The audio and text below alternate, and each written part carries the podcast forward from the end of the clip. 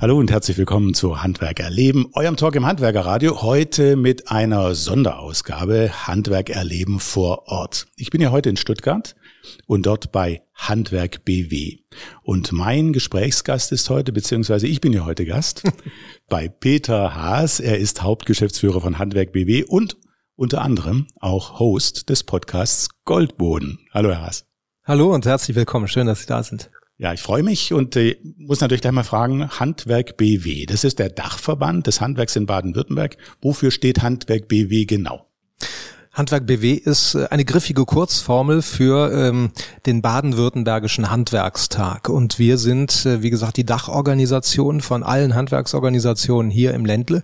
Das heißt, bei uns sind alle acht Handwerkskammern Mitglied, bei uns sind über 50 Fachverbände Mitglied, die Kreishandwerkerschaften.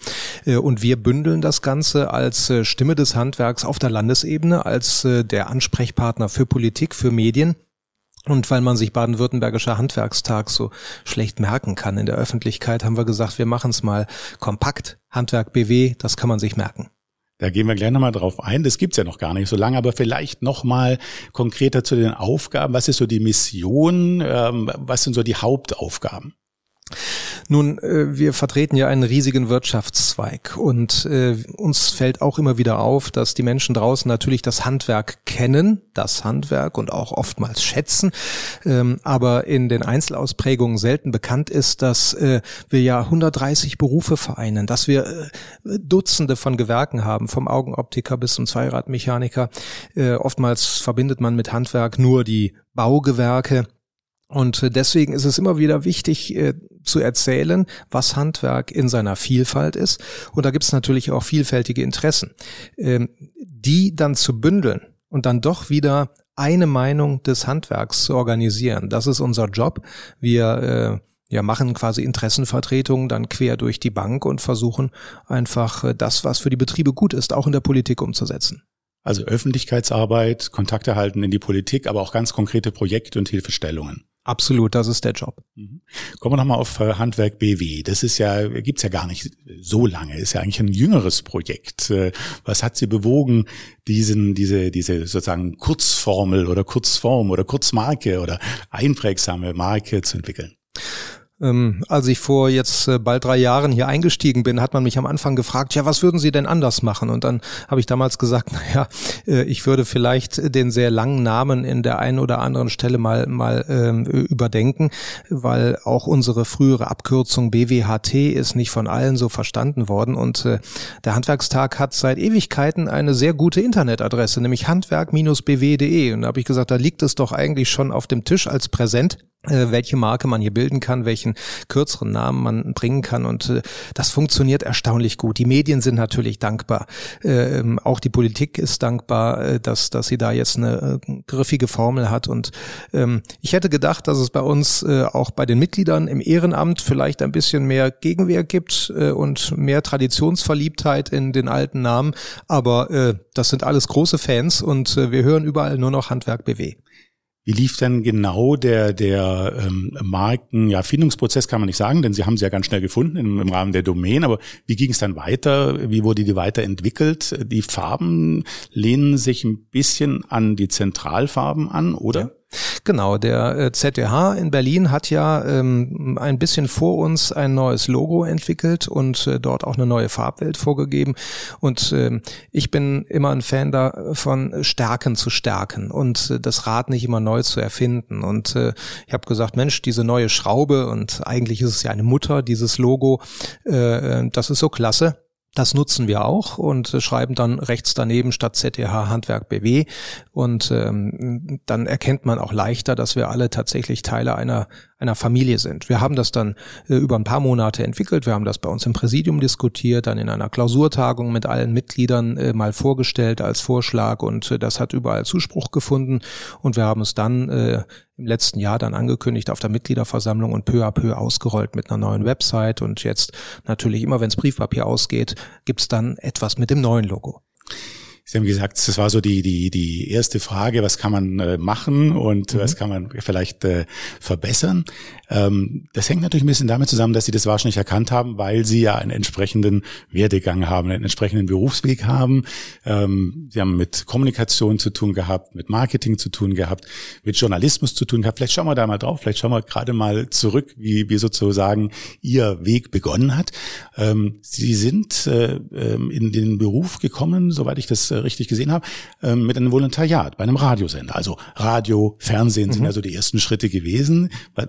Wieso haben Sie sich damals dafür entschieden, diesen Weg? Ja, das kann ich tatsächlich gar nicht so sagen, weil ich schon als Schüler äh, aus, aus irgendeinem Grund äh, plötzlich die äh, Idee hatte und den Berufswunsch Journalist äh, und habe als Schüler dann schon versucht, äh, äh, alles Mögliche äh, da in dem Bereich zu machen, Praktika zu machen, freie Mitarbeit zu machen. Ich habe äh, ein paar Jahre auch für die Lokalzeitung gearbeitet und äh, wie das so klassisch anfängt, also im Kölschen und Bonner Karneval dann auf die Sitzungen gehen und dann halt Berichte schreiben am Wochenende.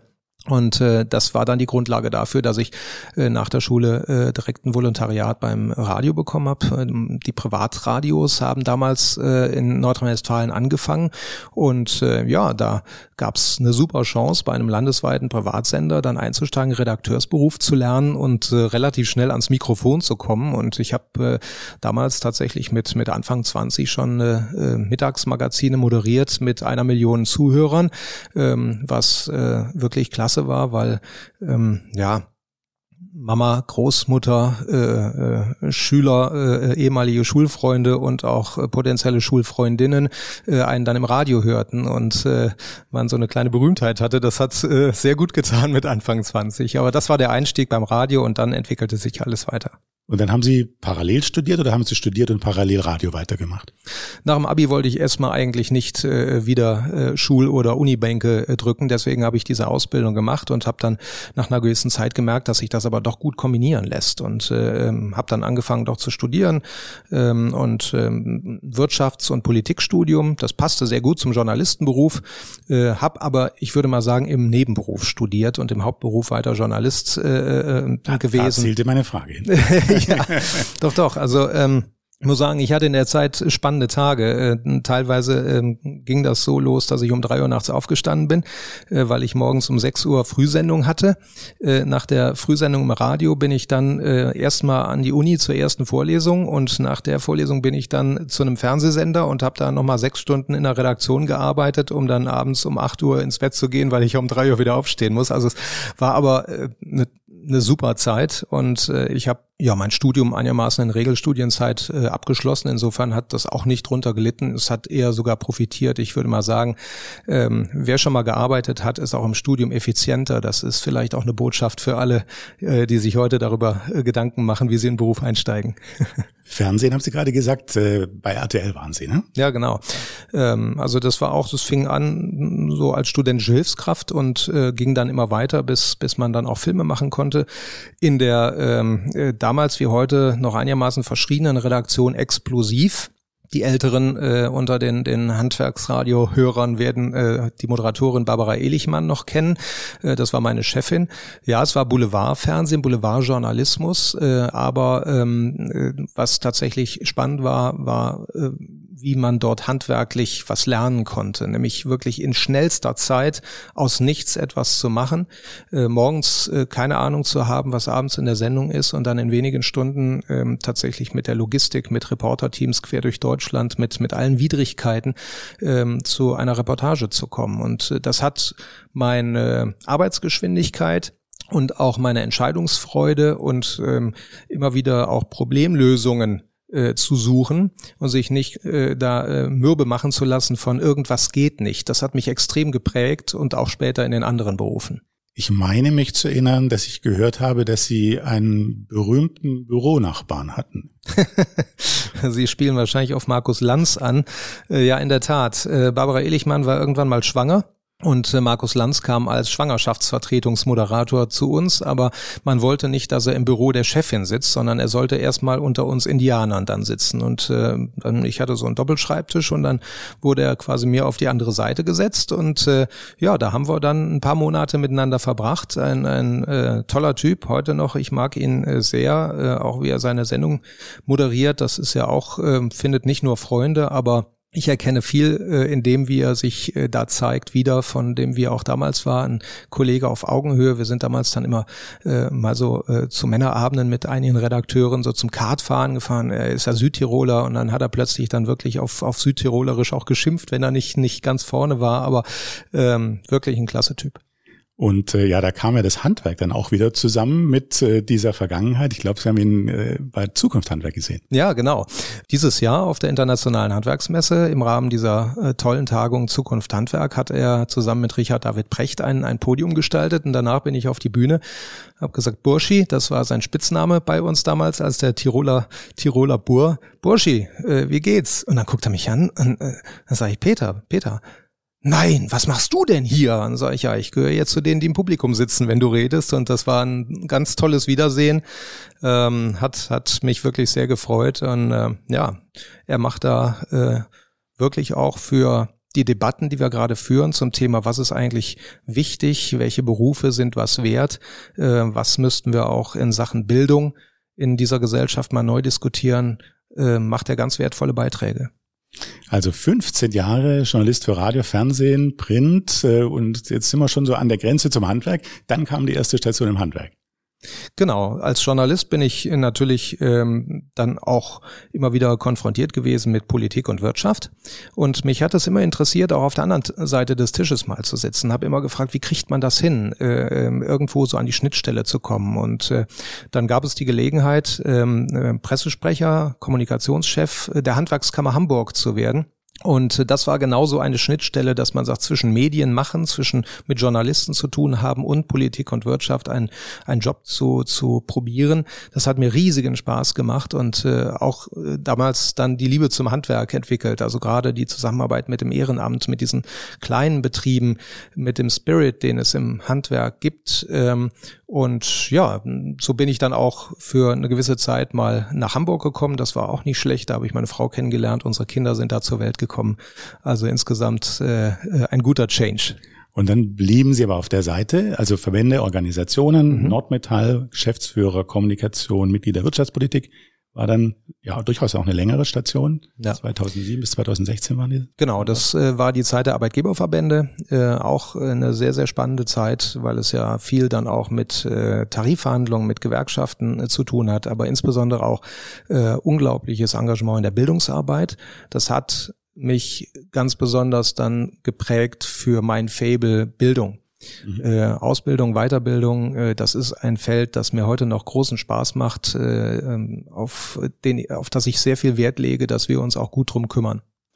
Und äh, dann kam noch eine Station, äh, Hauptgeschäftsführer Südwesttextil und dann ging's wieder zurück ins Handwerk. Ja, ähm, also das war ein Karrierewunsch damals, dann von Hamburg nach Stuttgart zu kommen, von Metallarbeitgebern zu Textilarbeitgebern, ähm, um tatsächlich auch mal äh, Truppenchef zu werden und zu sagen, jetzt möchte ich als Hauptgeschäftsführer auch mal zeigen, äh, dass ich in der vordersten Reihe ein, ein Team äh, bilden kann, dass ich, dass ich äh, einen Verband auch ein bisschen prägen kann.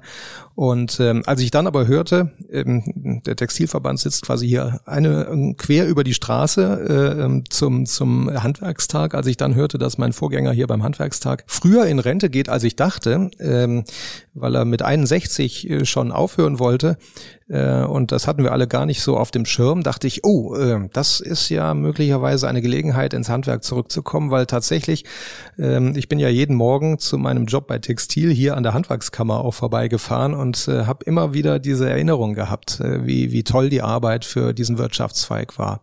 Ja, und ich habe mich da ins Rennen begeben, ähm, auch um in dieser Dachorganisation hier noch politischer wirken zu können, um einfach ein, ein, äh, ja, eine re relevante Organisation in der Landespolitik repräsentieren zu dürfen. Und das hat Gott sei Dank geklappt. Äh, ich habe die Wahl zum Hauptgeschäftsführer damals erfolgreich bestanden. Und äh, ja, das äh, war äh, zwar ein ganz, äh, also wirklich einer der äh, stressigsten Tage meines Lebens, ähm, weil es war eine Wahl, es gab zwei Kandidaten und äh, man hat mich eine Stunde schmoren lassen in einem Zimmer ganz alleine. Äh, nachdem ich mich vorgestellt habe, musste ich dort warten, bis dann der Präsident und mein Vorgänger zu mir kamen und mir mitteilten, ähm, äh, ich hätte gewonnen. Und äh, äh aber diese eine Stunde, also wirklich, ich habe mich gefühlt wie der Tiger bei Rilke. Sie haben dann einiges äh, gleich auf den Weg gebracht. Wir sprachen ja gerade schon über Handwerk BW, ähm, über die Marke, Webseite neu, Newsletter, denke ich, äh, war aber ein Teil dieses, dieses Markenkonzepts, Webseitenkonzept, ja. Social Media auch ausgebaut oder war das da schon alles so? Nein, äh, das haben wir tatsächlich äh, sehr schnell noch vor dem Markenrelaunch ausgebaut, weil ähm, ich gehörte damals bei Nordmetall in Hamburg zu den ersten, die in der Verbandswelt Facebook angefangen haben. Das war noch in der Zeit, wo andere Verbandskollegen gesagt gesagt haben, was machst du denn da für, für einen Kinderkram und wir sind doch seriöse Verbände und äh, da macht man doch nicht so etwas, äh, wo es um Freunde wieder treffen oder sonst was geht. Äh, das die Debatte ist, glaube ich, mittlerweile längst beendet und ein Haken hinter alle machen Facebook oder schon nicht mehr, weil es ihnen vielleicht zu alt geworden ist. Äh, und wir sind immer wieder auf alle neuen äh, Kanäle draufgesprungen, haben sie uns zumindest angeguckt. Und das war hier auch notwendig, äh, zu, zu Beginn äh, meines Amtsantritts zu sagen, okay, äh, wir müssen die Kanäle nicht nur, wir müssen da nicht nur einen Kanal haben, sondern wir müssen sie auch bespielen. Und äh, die Kolleginnen und Kollegen hier in der Kommunikationsabteilung haben das längst gewusst und ab dem Moment durften sie es dann auch mit Vollgas machen. Und äh, da sind wir sehr erfolgreich. Ähm, wir schaffen. Allein bei LinkedIn habe ich jetzt äh, noch mal kurz die Analysen angeschaut. Haben wir jetzt binnen eines Jahres fast 300.000 äh, Impressions äh, geschafft. Das heißt tatsächlich dort eine Reichweite, äh, die eine, eine hohe äh, Relevanz dann auch organisiert für uns. Und wir kriegen das rückgemeldet von, von Journalisten, von Politikern, dass sie uns da wahrnehmen. Wenn wir irgendwo auf Veranstaltungen sind, sagen sie, ja, ich, ich lese ja dauernd von Ihnen. Und das ist wichtig in Zeiten, wo die allgemeinen Medien natürlich nicht mehr äh, diese Reichweiten haben. Mhm, also LinkedIn identifizieren Sie als einen wichtigen Kanal in Richtung Politik, in Richtung Handwerk. Das ist ein Kanal, der kommt gerade erst, oder? Ja, also ähm, LinkedIn ist, würde ich mal sagen, der, der Premium-Kanal für, für alles, was Business ist. Äh, sind natürlich viele andere Verbände auch. Es sind Multiplikatoren auch aus den Medien dort.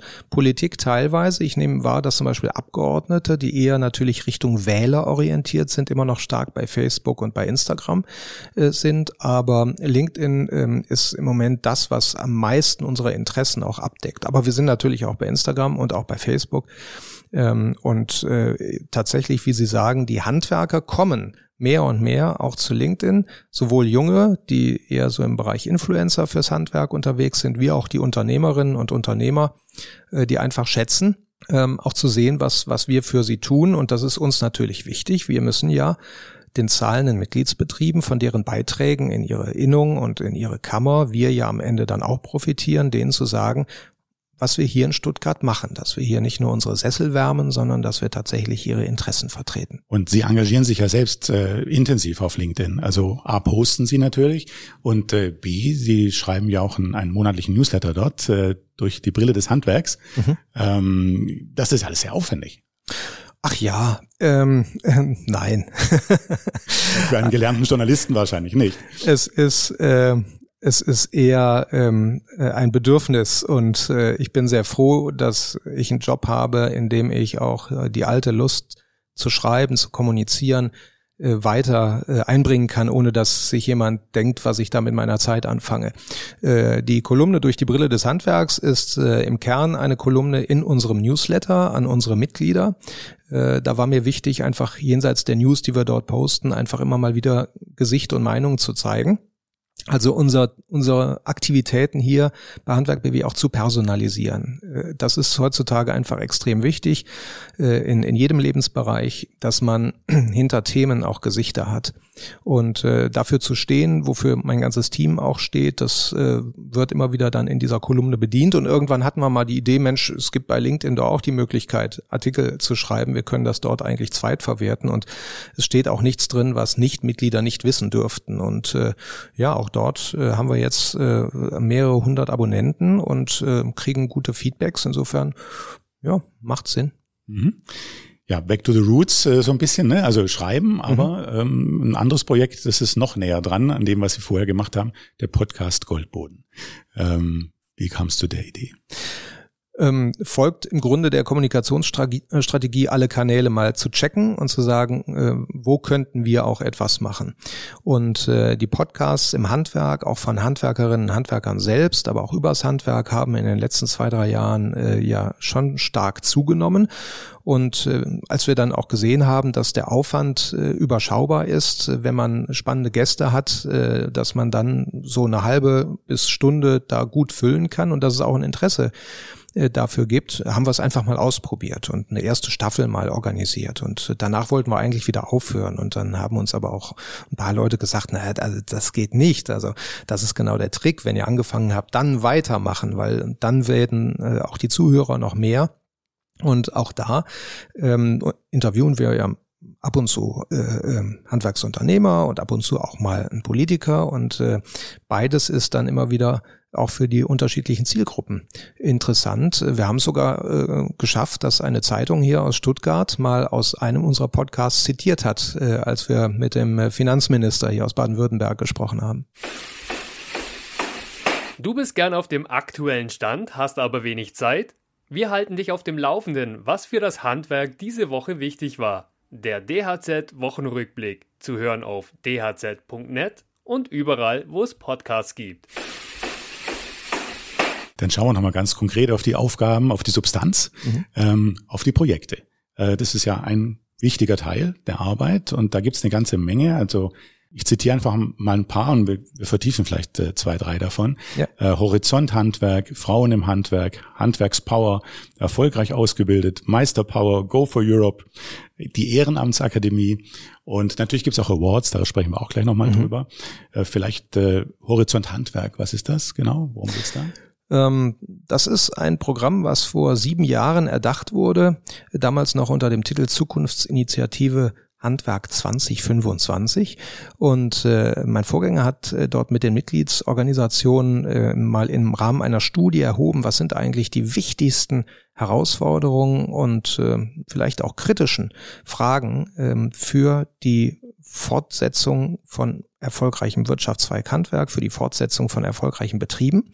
Und da hat man damals herausgefunden, das sind insbesondere Themen aus dem Personalbereich, aus der Digitalisierung und auch aus der strategischen Arbeit, weil wir wissen, dass viele Handwerkerinnen und Handwerker jeden Tag gerne äh, ihr Handwerk machen und im Betrieb arbeiten. Aber wie es dann so schön heißt, dieses Arbeiten am Betrieb also über den Tag hinaus zu denken, oftmals auch zu kurz kommt. Und äh, klar, die haben keine äh, Vorstandsstäbe wie der Daimler, äh, keine großen Business Development Abteilungen, aber sie haben halt auch ihre Handwerksorganisation. Und das sollte so etwas sein wie ähm, ja eine, eine Plattform, wo wir den Betrieben die Möglichkeit geben, auch mal an morgen und übermorgen zu denken. Und aus der Studie wurde dann ein äh, Programm, was vom Land seit sechs Jahren gefördert wird, äh, jedes Jahr mit ein paar Millionen Euro aus äh, dem, dem Topf der Landesregierung, wofür wir sehr dankbar sind. Und ähm, es gibt dort äh, Beratungsdienstleistungen, wo also die, die Betriebe Unternehmensberatung zu einem ganz, ganz günstigen geförderten Tagessatz bekommen können. Wir machen Projekte mit Kammern und Verbänden äh, über äh, die Frage, wie bringen wir künstliche Intelligenz ins Bäckerhandwerk, wie können äh, Betriebe äh, im, im Holzbau auch übergreifend miteinander zusammenarbeiten, äh, mit einer digitalen Baumappe beispielsweise. Wir haben äh, schon Projekte gehabt, äh, wo es darum ging, wie kann man äh, modern äh, sein Personal führen, also zum Beispiel Mitarbeitergespräche zeitgemäß zu gestalten. Also wirklich eine große Bandbreite, sehr praktisch, sehr pragmatische äh, Projekte und Hilfeleistungen. Und ich habe gesagt, es hieß anfangs Handwerk 2025 da diese Jahreszahl jetzt bedrohlich nah äh, kommt, haben wir gesagt, äh, die Zahl müssen wir eliminieren, damit das Förderprogramm noch viele Jahre länger läuft. Und deswegen heißt es seit diesem Jahr Horizont Handwerk. Ja, und hinterm Horizont geht's weiter, hat Udo Lindenberg schon gesungen. Insofern verbinden wir damit die Hoffnung, dass wir noch viel Fördergeld bekommen. Ein jüngeres Projekt, glaube ich, auch ist die Ehrenamtsakademie. Das äh, haben Sie, glaube ich, erst vor einigen Monaten aufgesetzt. Genau, seit einigen Monaten bereiten wir sie vor. Sie startet äh, jetzt in diesem Herbst ähm, und da sind wir auch wirklich ganz stolz drauf, denn das ist ja ein Thema, wir haben ja nicht nur Fachkräftebedarf in den Betrieben, sondern wir haben auch äh, äh einen solchen Bedarf im Ehrenamt. Das Handwerk äh, besteht ja wie kaum ein anderer Wirtschaftszweig aus äh, ganz vielen Ehrenamtspositionen in der Selbstverwaltung. Es ist ein, ein hohes Gut, was wir da haben, dass wir vieles über uns auch selbst entscheiden können. Äh, wenn man allein nur äh, die Tausende von Menschen äh, sieht, die äh, in Gesellenprüfungs- und Meisterprüfungsausschüssen dafür sorgen, dass halt der Nachwuchs tatsächlich auch dann äh, gecheckt wird und sein Zertifikat bekommt, aber auch äh, in den ganzen Gremien der Organisation. Und ja, da haben wir dasselbe Problem wie alle anderen auch, demografischer Wandel. Äh, die Fachkräfte wachsen da nicht auf den Bäumen. Und die Ehrenamtsakademie soll zwei Dinge schaffen. Mit den Seminaren, die wir dort anbieten, wollen wir einerseits auch wirklich ein, ja, eine wertvolle Weiterbildung, einen wertvollen Moment schaffen, auch als Dankeschön für die, die schon Ehrenamt machen, dass wir sagen, okay, du engagierst dich so sehr, da kriegst du bei uns mal etwas für dich persönlich, äh, wo du besser werden kannst, wo du dran wächst, was wirklich ein Gewinn für dich als Persönlichkeit ist. Da geben wir was mit zurück und wir wollen natürlich auch ein attraktives Angebot schaffen für äh, Nachwuchs im Ehrenamt, die sagen, Mensch, wenn ich da nicht völlig unvorbereitet reingehe in so einen Vorstandsposten oder mal in eine Vollversammlung in der Kammer, sondern dass man mich ein bisschen an die Hand nimmt, dann traue ich mich da auch eher. Ich kriege direkt Kontakte zu anderen, ich, ich erweitere mein Netzwerk. Das alles soll die Ehrenamtsakademie jetzt ab diesem Herbst äh, dann auch gewährleisten. Frauen im Handwerk. Warum geht's in dem Projekt? Ja, das liegt ja auf der Hand, wenn man sich die Statistiken anguckt, wie wenig Frauen wir immer noch im Handwerk haben. Und ich sage mal, wenn wir dann die, die von Frauen dominierten Gewerke, wie zum Beispiel die Friseure, da mal rausnehmen, dann wäre die Zahl äh, noch, noch kleiner, also tatsächlich äh, deutlich unter fünf Prozent. Und das ähm, muss anders werden. Und das sagen auch Frauen, die schon im Handwerk tätig sind. Äh, äh, wir haben jetzt vor kurzem erst wieder mit, mit einer jungen Rollladenbauerin gesprochen, mit einer jungen Steinmetzin, also auch Berufe, wo vielleicht junge Mädels, Schülerinnen sagen, wie äh, eine Frau Steinmetzin, ja, wir müssen da immer noch mit vielen Klischees aufräumen. Wir müssen auch Eltern und Lehrern sagen, Mädchen ist alles zuzutrauen, äh, aber gebt ihnen bitte mal die Gelegenheit dafür. Ähm, es kann auch körperliche Arbeit sein, äh, die sehr befriedigend sein kann. Ähm, äh, Dachdeckerinnen, die sagen, ich bin abends hundemüde, aber totglücklich, weil ich einfach einen tollen Job habe und viel an der frischen Luft bin und tolle Kollegen und Kolleginnen habe. Aber äh, wirklich das klassische dicke Brett, was wir da bohren müssen und Frauen im Handwerk äh, organisiert, auch branchenübergreifend, auch mit den Kollegen in der IHK äh, und äh, in, in Industrieverbänden äh, ähm, sind wir da unterwegs, dass wir einfach Frauen in die Ausbildung holen, Frauen in angebliche Männerberufe holen und ähm, ja, das ist eine Kernaufgabe, dass wir es da einfach äh, schaffen, ähm, diese Gruppe zu, zu erhöhen. Aber ganz konkret, organisieren Sie Zusammenkünfte, Austausch? Was, was, sind die, was, was passiert ganz konkret? Ganz konkret gibt es jetzt zum Beispiel ein, ein, ein neu anfangendes Projekt, äh, ein Mentorinnen-Netzwerk, wo äh, Handwerkerinnen, die schon im Job sind, junge Handwerkerinnen, die gerade in die Ausbildung kommen, ähm, begleiten und betreuen, dass man quasi so einen Buddy hat äh, und sagt, okay, die kann ich immer fragen ähm, oder die kann mir was zeigen und äh, dass sich Frauen da einfach gegenseitig stärken.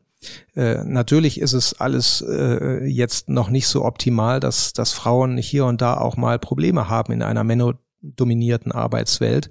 Und deswegen ist es, glaube ich, da gut, den Rücken gestärkt zu bekommen von Frauen, die ihren Weg da schon gemacht haben. Und diese Mentorinnen-Duos, die bringen wir jetzt zusammen. Wir suchen also Frauen im Handwerk in Baden-Württemberg, die dafür zur Verfügung stehen. Das ist auch wieder ein Ehrenamt äh, und äh, haben dann halt äh, junge Handwerkerinnen am Start, die in dieses Duett gehen.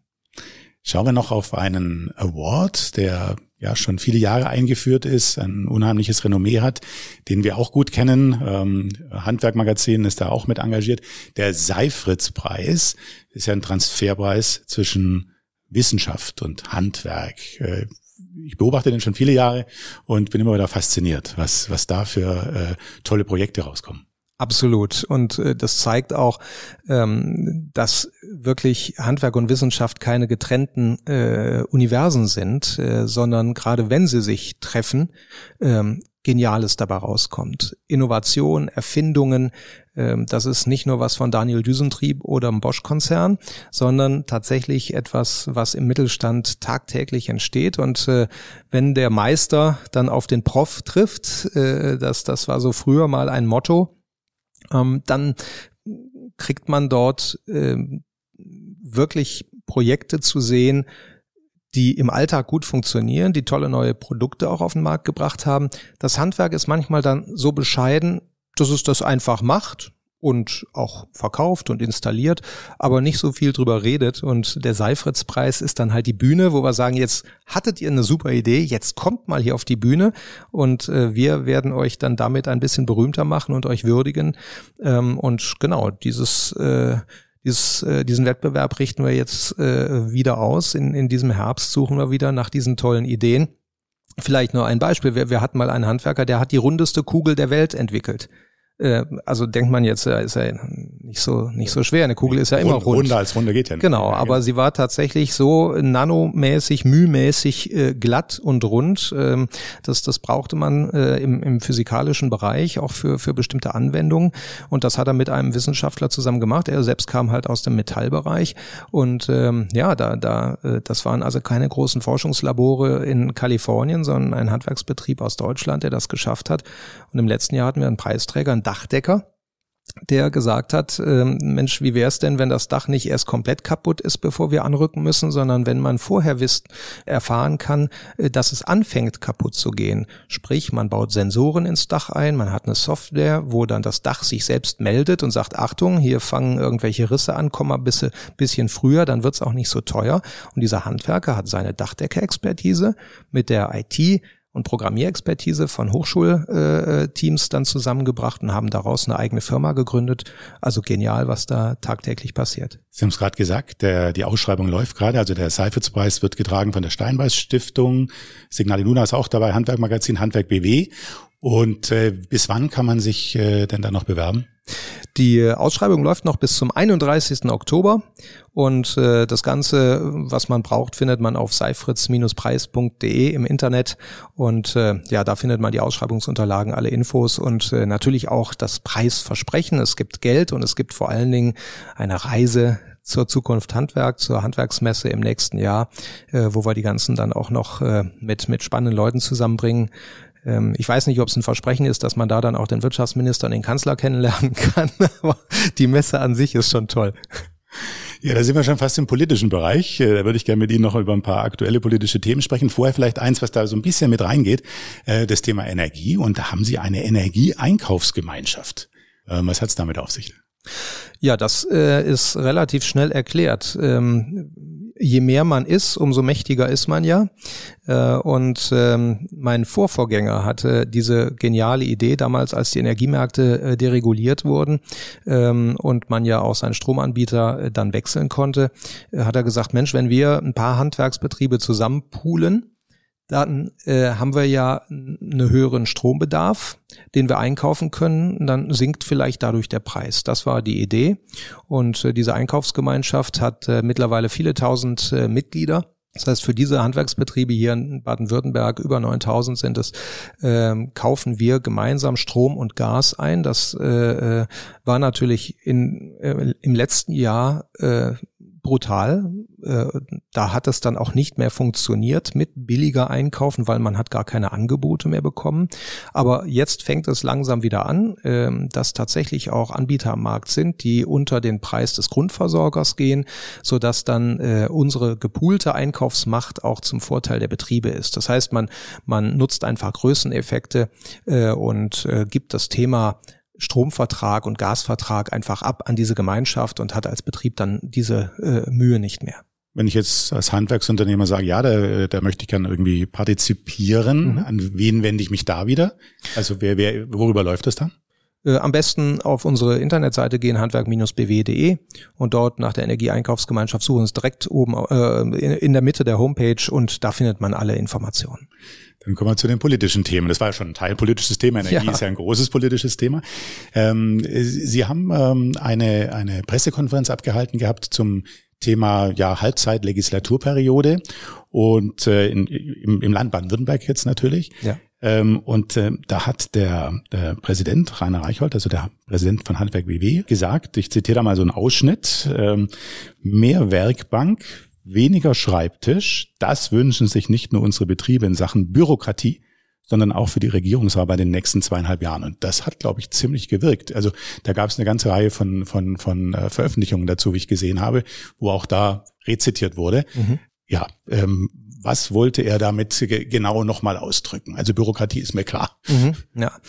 ja, mehr Werkbank, weniger Schreibtisch äh, heißt zum einen, dass der Handwerksbetrieb natürlich lieber ähm, äh, sein Geschäft machen möchte, als dass er irgendwelche administrativen Tätigkeiten und bürokratischen Pflichten erledigen möchte. Wir haben im letzten Jahr äh, eine Studie hier vom Normenkontrollrat Baden-Württemberg bekommen zum Bäckerhandwerk, wo man mal nachgerechnet hat, wie viele Stunden in der Woche beschäftigt sich eigentlich ein Bäcker nicht mit Brötchen und Brot, sondern mit Bürokratie. Und es waren zwölf Stunden die Woche. Das heißt, also je nachdem, wie man seinen Tag verbringt, äh, mehr als ein Arbeitstag auf jeden Fall. Und äh, das ist halt nicht operativ und da, dafür verdient er dann auch nichts. Und deswegen müssen wir dringend nach Jahrzehnten des darüber Redens, ich würde fast sagen darüber Laberns, müssen wir jetzt mal ins Tun kommen, Bürokratie spürbar abzubauen, Regeln abzuschaffen, nicht nur neue Bürokratie zu verhindern, sondern das, was da ist, wirklich zu anzugucken und abzuschaffen. Ähm, und Mehr Werkbank, weniger Schreibtisch war auch eine Empfehlung an die Politik selbst, nämlich mehr zu tun und weniger nur nachzudenken und zu reden und nicht nur Pläne zu machen und Ziele zu formulieren in Programmen, Koalitionsverträgen oder irgendwelchen Gipfelergebnissen, äh, die dann an Schreibtischen aufgeschrieben werden, sondern tatsächlich an die politische Werkbank zu gehen und zu sagen, so, wie geht's denn jetzt tatsächlich mit der Energiewende, mit der Wärmewende? Wie kümmern wir uns denn um den Mittelstand tatsächlich der unter dem Druck der Transformation steht im Kfz-Gewerbe, im Nahrungsmittelgewerbe. Und ähm, ja, kommt ins Tun, das war der Appell von Rainer Reichhold. Wie kommt man ins Tun? Also gibt's da jetzt äh, ähm, Arbeitsgruppen, die wirklich diese Bürokratiehürden durchgehen, Vorschläge machen? Äh, es steht auch äh, in der Pressemitteilung zum Beispiel drin, äh, dass es gilt, den Mittelstand äh, vor dem Lieferkettengesetz zu schützen. Das geht ja mal nicht eben so einfach. Ja, naja, gut. Also ähm, ich meine, das ist ja ein Gesetz, was äh, in Berlin äh, erfunden und umgesetzt wurde und was jetzt in Brüssel möglicherweise noch verschärft wird. Ähm, wie kommt man ins Tun? Man hätte das Tun in dieser Richtung vielleicht besser mal gelassen. Das, das haben wir ja auch äh, in den Jahren, wo das Gesetz erfunden wurde, immer wieder gesagt. Auch das muss man den Politikern jetzt mal zurufen. Aber hier im Land gäbe es auch einiges äh, zu tun. Und in der Tat, wie Sie sagen, wie macht man das denn jetzt? Äh, wir haben ähm, der Landesregierung vorgeschlagen, das gemeinsam mit der Wirtschaft äh, zu machen und auch gemeinsam sogar hier mit den Kommunen, den Landkreisen, den Städten. Wir sind uns da nämlich einig als Wirtschaft mit den Kommunalen, dass wir hier Rechte äh, oder Regulierung da auch abbauen müssen, weil der Staat einfach seinen Pflichten nicht mehr nachkommt, auch mangels Fachkräften. Und äh, wir könnten uns viele Tage am Stück mit den Kommunen streiten, äh, was sie alles irgendwie an Handwerksfeindlichem auch jeden Tag äh, so machen. Aber in dem Punkt sind wir uns einig. Und da haben wir Landesregierung gesagt, komm, lasst uns an einen Tisch setzen.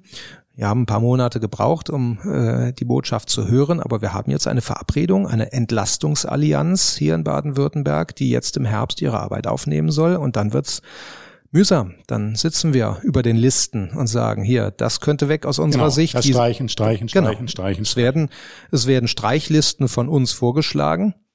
Und dann schauen wir mal, äh, wo die Politik den Mut hat, die Streichung mitzugehen und was dann irgendwann die Bilanz ist. Äh, ich sage immer, es ist eine riesige Chance. Wir müssen uns Sorgen machen um unseren Standort, um die Zukunftsfähigkeit auch von Deutschland, aber wir haben da noch eine Chance dran zu arbeiten. Aber äh, ich würde mir wünschen, dass wir in ein, zwei Jahren dann nicht die Bilanz haben zur nächsten Wahl, dass mit diesem Staat kein Staat mehr zu machen ist. Und das ist die große Aufgabe. Also das ist eine sehr spannende Aufgabe und äh, würde sicherlich vielen helfen. Also das, das ist ganz klar. Es ist ein großes Thema, also Bürokratieabbau. Anderes großes Thema, was Sie angesprochen haben, ist natürlich Fachkräftesicherung. Und da haben Sie auch verschiedene Vorschläge. Ja, das äh, ähm, ist ein riesiges Thema nicht nur für unsere Betriebe, die natürlich sich auch dort äh, verändern müssen, weil ihnen die Bewerbungen nicht mehr so ins Haus fliegen wie vor einigen Jahren. Äh, sie müssen da aktiver werden, sie müssen noch mehr versuchen, in die Schulen zu kommen, sie müssen auf die Ausbildungsmessen gehen, sie müssen sich in den sozialen Medien engagieren. Aber ich sage auch natürlich, ähm, äh, allein äh, mehr Marketing zu machen äh, für den Nachwuchs heißt noch nicht, dass es von Erfolg gekrönt ist. Mein Lieblingsbild ist ja immer, um den Fischteich herum sitzen halt mehr Angler. Die Angeln werden auch immer besser. Die Fische im Teich werden nur leider immer weniger. Und äh, deswegen ist es äh, etwas, wo man an allen Stellschrauben drehen muss. Die Betriebe müssen was tun, aber die Politik kann auch eine ganze Menge tun. Und da fängt es ja auch an. Es fängt in der Schule an. Äh, Berufsorientierung war viele Jahre so ein Thema, wo die Lehrer gesagt haben, ja, wenn wir noch Zeit haben, kommt auch das. Und Schule muss nicht nur auf den Beruf vorbereiten. Aber wenn man jüngste Umfragen unter jungen Menschen sich anschaut, äh, was bemängelt ihr eigentlich auch an eurer Schullaufbahn? Da kommt ganz oft ja, dass man mich zu schlecht auf das äh, Thema Berufsentscheidung, Ausbildungsentscheidung vorbereitet hat. Und äh, das ist ein, ein ganz großes Petitum, was wir haben hier an die, an die Landespolitik. Äh, kümmert euch wieder mehr um die Bildung. Also einerseits schaut bitte, dass Grundschüler nach der vierten Klasse lesen, schreiben und rechnen können so profan das klingt, es gelingt tatsächlich bei immer weniger. Äh, schaut, dass dann in den weiterführenden Schulen mehr Berufsorientierung gemacht wird, und zwar in allen Schulformen. Und dass auch Abiturienten insbesondere nicht immer nur gesagt wird, du bist hier, um Abi zu machen, damit du danach studierst, sondern mit dem Abi darf man in Deutschland immer noch alles machen, auch eine Berufsausbildung. Ähm, danach sind sowieso auch alle weiteren Wege offen und äh, diese ergebnisoffene Berufsorientierung, insbesondere an Gymnasien, das ist eine unserer größten Forderungen.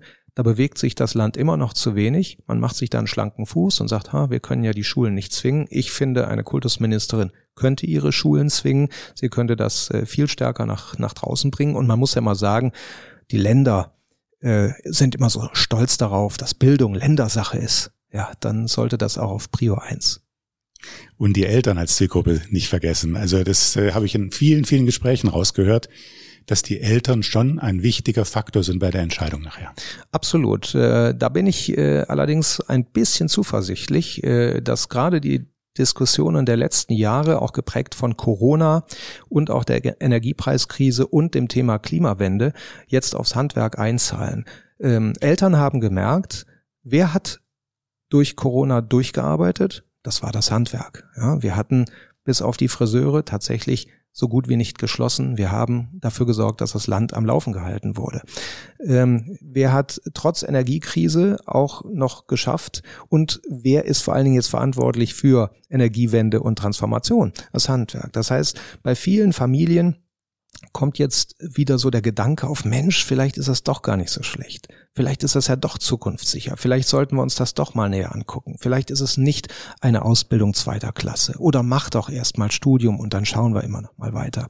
Warum sollte man Semester an der Hochschule verschwenden, äh, wenn man äh, tatsächlich in einer anderen Beruflichkeit viel, viel glücklicher werden kann? Äh, und da öffnen sich die Köpfe so langsam. Aber nach 50 Jahren, wo es hieß, meinem Kind soll es mal besser gehen, und das heißt Abi und Studium. Nach diesem halben Jahrhundert ändert man das Denken in Familien beim Abendbrottisch nicht über Nacht.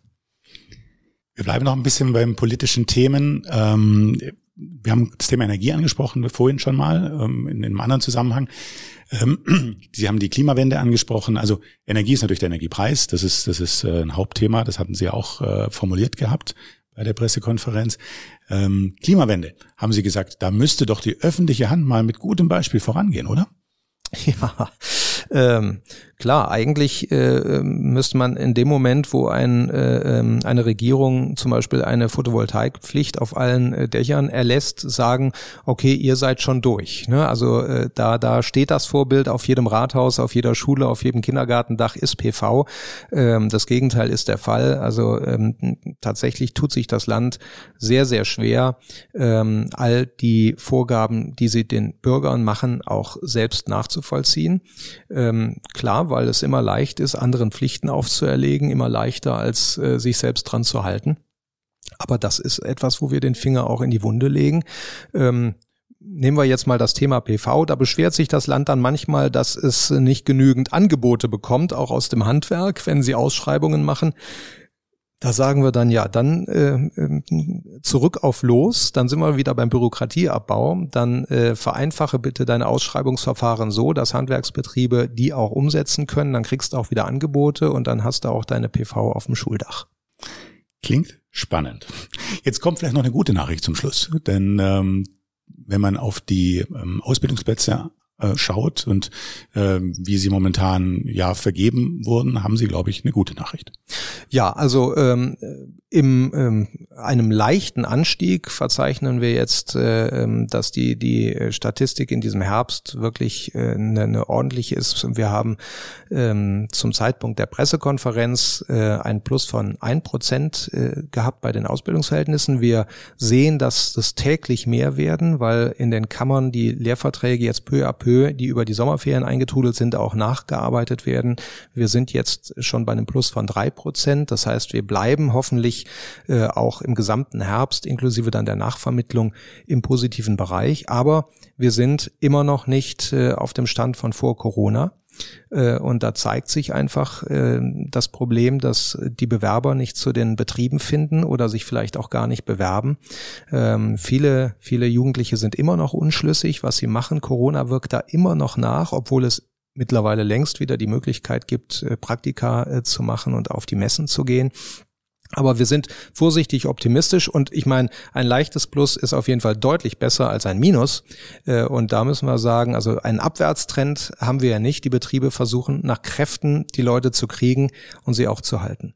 Ich meine, es gibt in Teilbereichen ja schon äh, äh eine, eine äh, sinkende Baukonjunktur zum Beispiel. Also es ist nicht selbstverständlich, dass es ein Plus gibt. Aber mich würde interessieren, welche Gewerke sind denn jetzt die Favoriten bei den Auszubildenden momentan?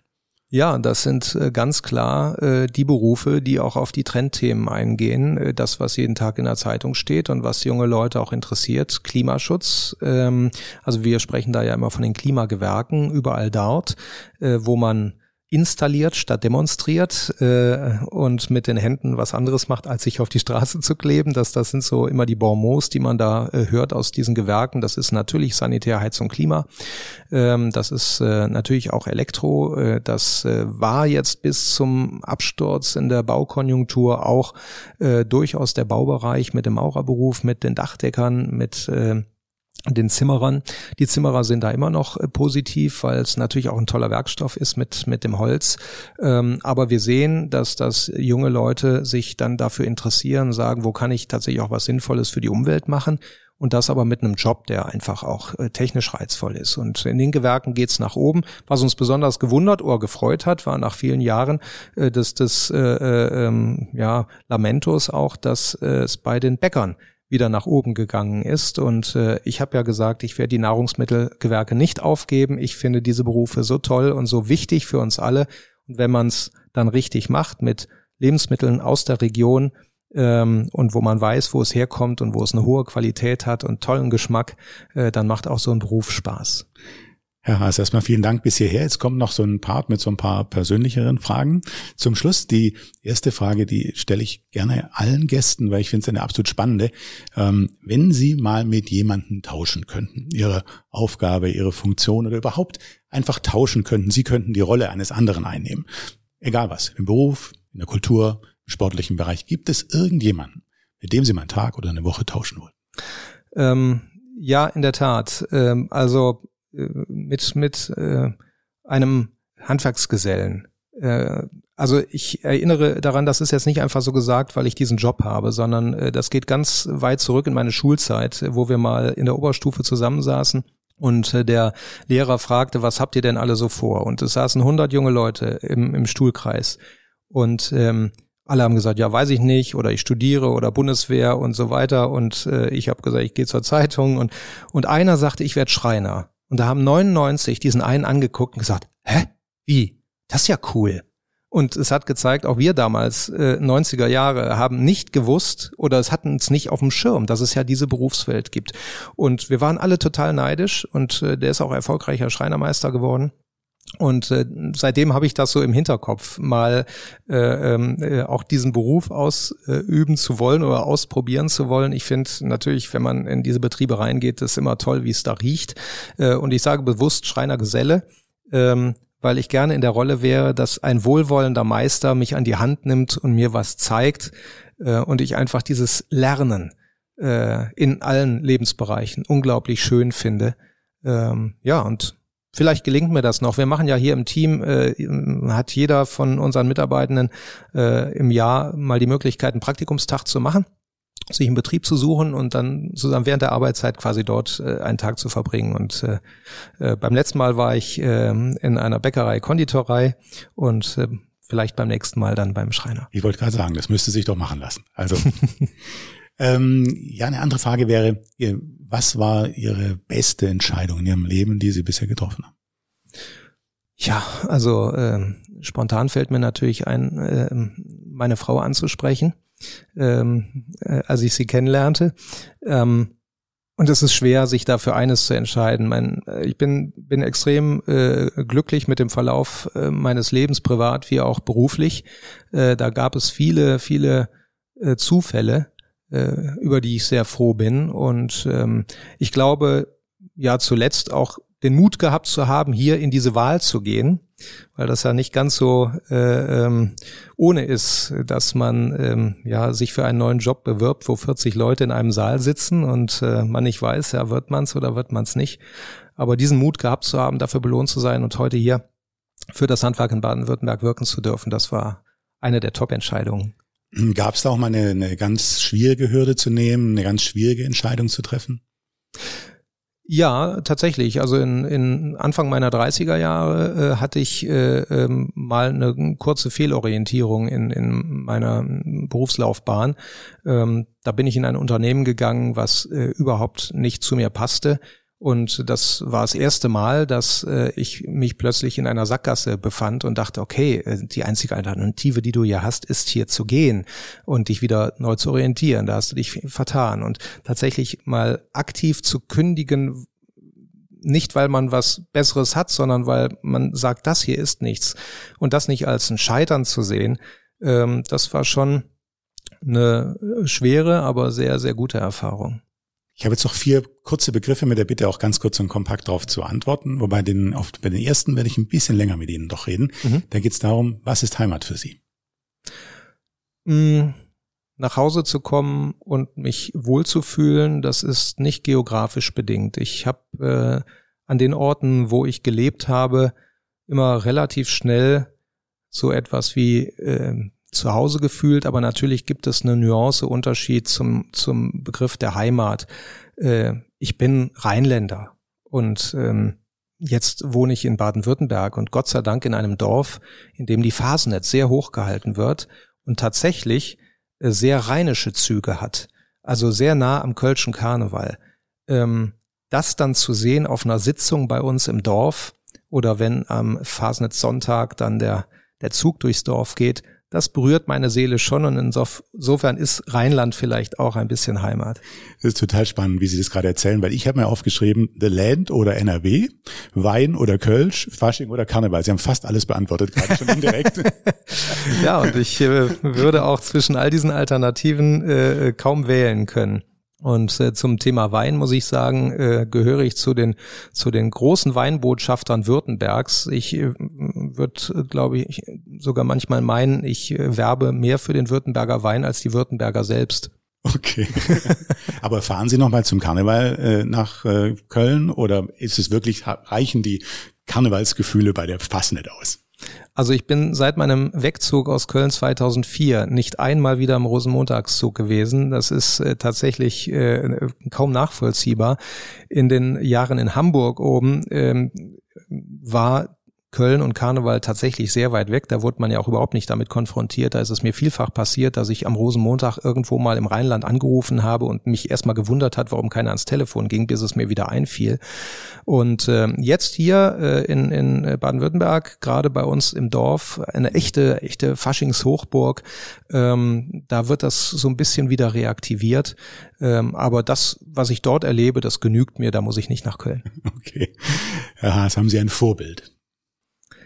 Ja, verschiedene. Also nicht äh, die eine Galionsfigur, die bei mir dann auf dem Denkmal steht, aber ähm, ich hatte äh, tolle Förderer, äh, sowohl privat wie auch äh, beruflich. Mein, mein erster Chef beim Radio, äh, Klaus Klenke, damals Programmdirektor von Radio NRW, gehört dazu, äh, den ich äh, vor einigen Monaten, äh, sei Dank zu einem Wiedersehenstreffen nach 33 Jahren dann auch in den Arm nehmen durfte. Und nach 33 Jahren hat er mir das Du angeboten. Das war ein Moment, der hat mich wirklich also äh, gekrönt quasi. Ähm, und äh, ich äh, zähle auch ähm, Barbara Ehlichmann dazu, die damals mir alle Wege aufgemacht hat und gesagt, egal ob du nur hier nebenbei als Student bist, aber du kannst hier tatsächlich alles machen, alles werden. Ähm, mein Stiefvater gehört auch äh, dazu, der mich äh, in vielen Lebensentscheidungen äh, sehr unterstützt hat und ähm, mir viel Rat gegeben hat. Nächste Frage ist, was ist Glück für Sie? Ja, so einen schönen Moment wie gerade dieses Gespräch zu erleben und äh, gesund zu sein vor allen Dingen. Das ist ähm, das Wesentliche, das hat uns ja alle über die Corona-Zeit, glaube ich, nochmal äh, sehr geprägt, dass uns das Gut der Gesundheit bewusst geworden ist. Ähm, ja, vor einigen Wochen ist mein bester Freund gestorben, viel zu früh mit Anfang 50 und auch das hat dann nochmal gezeigt, worauf es wirklich ankommt. Seine Tochter hat dann bei der Trauerfeier tolle Sätze gesagt und sagt, denkt dran, jeden Abend friedlich ins Bett gehen, sich vertragen nach einem Streit und sagen, ich hab dich lieb. Und äh, das sind so die, die, glaube ich, äh, Essentials im Leben, auf die man dann wieder mal zurückgestoßen werden muss. Danach versuche ich mich auszurichten. Ja, das wäre jetzt meine Frage gewesen. Hätten, haben Sie ein Motto? Das geht ja schon ein bisschen in die Richtung. Ähm, ja, also zu schätzen, äh, dass man gesund ist, äh, ähm, tatsächlich und dem lieben Gott dafür zu danken, was man für ein, für ein Glück hat, auch in diesem Land zu leben und einfach so ein Leben leben zu können, wie wir es tun, das, das gehört dazu. Ähm, im dienstlichen Zusammenhang habe ich äh, so einen Lieblingsspruch, machen ist wie wollen, nur krasser. Äh, und äh, das ist auch tatsächlich etwas, was ich immer wieder hier als, als äh, Botschaft ins Team gebe. Äh, lasst es uns probieren, lasst uns nicht zu lange hören, damit mir der Präsident nicht irgendwann auch sagt, hier mal wieder mehr Werkbank als Schreibtisch. vielen, vielen Dank für das Gespräch, Herr Haas. Vielen Dank für die Einblicke und das Mitnehmen, was Handwerk BW ist, was Handwerk BW macht. Vielen Dank dafür, dass Sie uns auch äh, erzählt haben, wie Ihr Werdegang war, uns mitgenommen haben. Und ich wünsche Ihnen viel Glück, vor allen Dingen bei der Aufgabe, die Bürokratie abzubauen. Und da halten Sie uns bitte auf dem Laufenden. Danke fürs Gespräch. Vielen Dank Ihnen.